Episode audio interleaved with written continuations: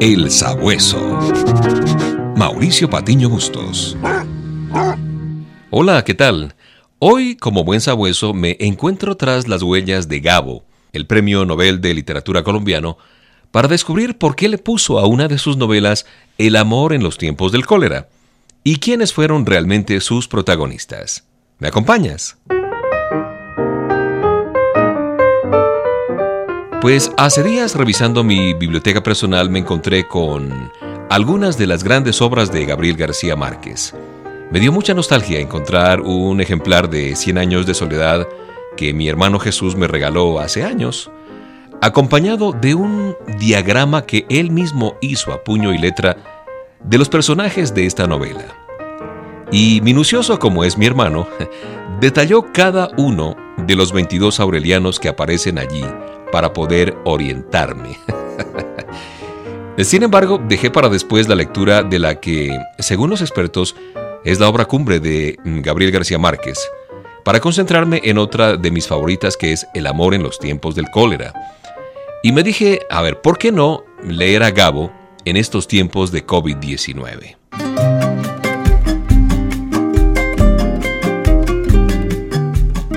Me intrigaba saber por qué razón García Márquez le puso ese nombre a su novela publicada en 1985, dos años más tarde de haber recibido el Premio Nobel de Literatura. Y conforme avanzaba en la lectura de esta estupenda novela, iba descubriendo que Gabo no solo recrea de una manera maravillosa el amor entre Florentino Ariza y Fermina Daza en el siglo XIX, que dicho sea de paso, es la historia del amor de los padres de los papás de García Márquez, eh, sino que se muestra Gabo como un experto conocedor de las enfermedades y también de los tratamientos propios de la medicina. Y habla de una serie de pócimas que sirven para curar las enfermedades. Pude descubrir aquí la huella profunda que deja un amor no correspondido.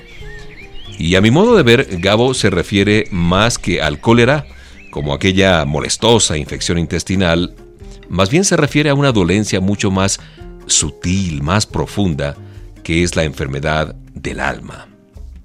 El cólera realmente apenas se menciona y más bien nos refiere un virus que contagia al protagonista de esta obra y es el virus del amor, de ese amor profundo, delirante, fervoroso y además no correspondido.